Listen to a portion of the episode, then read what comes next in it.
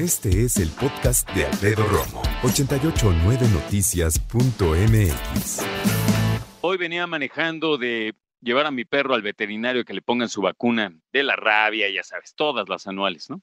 Ya se la pusieron, por eso en ese punto venía yo muy tranquilito eh, manejando y de repente, y nos ha pasado a todos, me imagino, me pasó una motocicleta, ¿qué te gusta? Fácil, 150 kilómetros por hora. Yo calculo, ¿eh? En mi humilde comprensión de los kilómetros por hora, ¿verdad? Pero sí iba muy rápido. Y no solo eso, en cuanto me paseó, me rebasó, o sea, se cerró hacia mí y luego agarró hacia el otro lado, o sea, iba zigzagueando por todos los carriles centrales del periférico.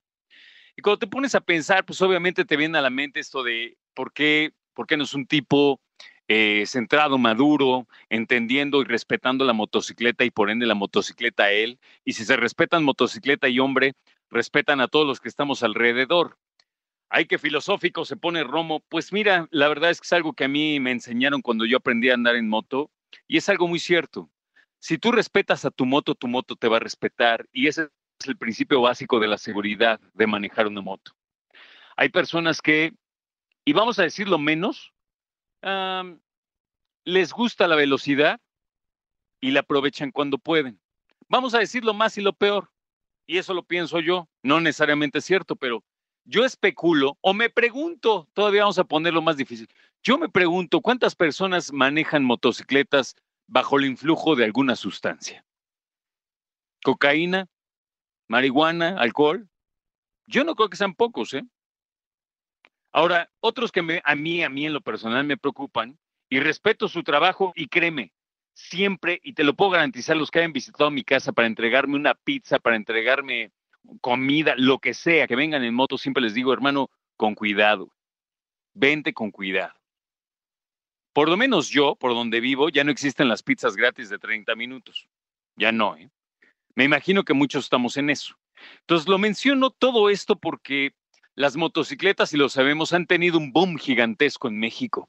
Las fabricadas, eh, incluso por aquí, hay unas que la mayoría están hechas en Latinoamérica, en Brasil, en la India, obviamente en China, pero a todo esto, de repente todo el mundo ya es todo un conductor de motocicleta.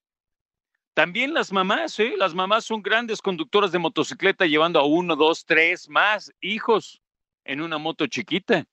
No, hombre, parece que están en el circo, perdón, ¿no? O sea, a ver cuántos caben, como si fueran payasitos. Es la neta, es una cosa sorprendente. Y todo esto porque, como siempre digo de las bicicletas, puedo decir lo mismo de las motocicletas. Así como hay ciclistas, hay locos o tontos en bici.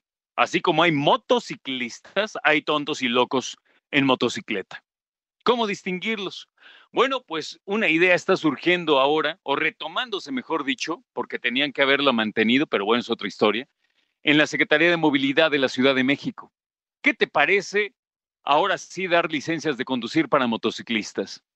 ¿Y qué te parece que ahora sí hagan exámenes y preguntas para ver si es cierto que saben manejar esos transportes? Porque déjame decirte algo, Puede que tú o alguien que tú conoces sea increíblemente hábil manejando una moto. Bueno, fuera de serie, es más, de piloto de carreras. Está bien, nada más, el periférico no es para esas personas. Punto.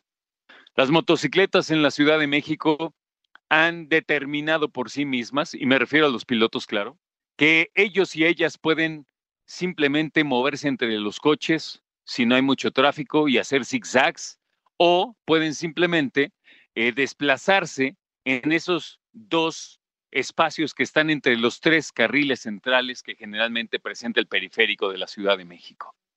Y en ese sentido, dicen, pues yo puedo hacer lo que quiera. Y ya no solo es eso, ¿eh? ¿A poco no has visto cuando van precisamente en fila india, cuando hay mucho tráfico y van en esos dos espacios entre los carriles, hasta entre ellos echan la nave, ¿eh? Vas muy lento, quítate. Pero así, mira, y la verdad, yo creo que sería muy buena idea que retomaran las licencias de motociclistas, porque ahora como las venden en cualquier lugar, a meses sin intereses, y la verdad es que ya son mucho más accesibles, hay motos de 15 mil pesos, 10 mil pesos, pues obviamente le facilita mucho a las personas usarlas y qué bueno, nada más pues vamos poniendo orden. Y me imagino que es lo mismo que pensaron en la Ciudad de México. Y tú dices, oye, ¿por qué nos echas a los de las motos? No, yo amo las motos, yo manejo moto. Pero soy un ciudadano que entiende lo que está viviendo la Ciudad de México y cualquier ciudadano que le eche un poquito de mente sabe que las motos se están convirtiendo, claro, en un peligro en cuestión vial, pero también en cuestión de seguridad. ¿Cuántos eh, asaltos se dan en motocicleta? Bueno, ya andan en motocicleta sin casco. Eso está volviendo ya una cosa muy, muy compleja y esperan que para fin de año ya se estén expediendo las primeras licencias de conducir para motociclistas. Ojalá hagan exámenes y todo como debe de ser. Y vamos a ver si así mejora la cosa. Escucha a Alfredo Romo donde quieras, cuando quieras. El podcast de Alfredo Romo en 889noticias.mx.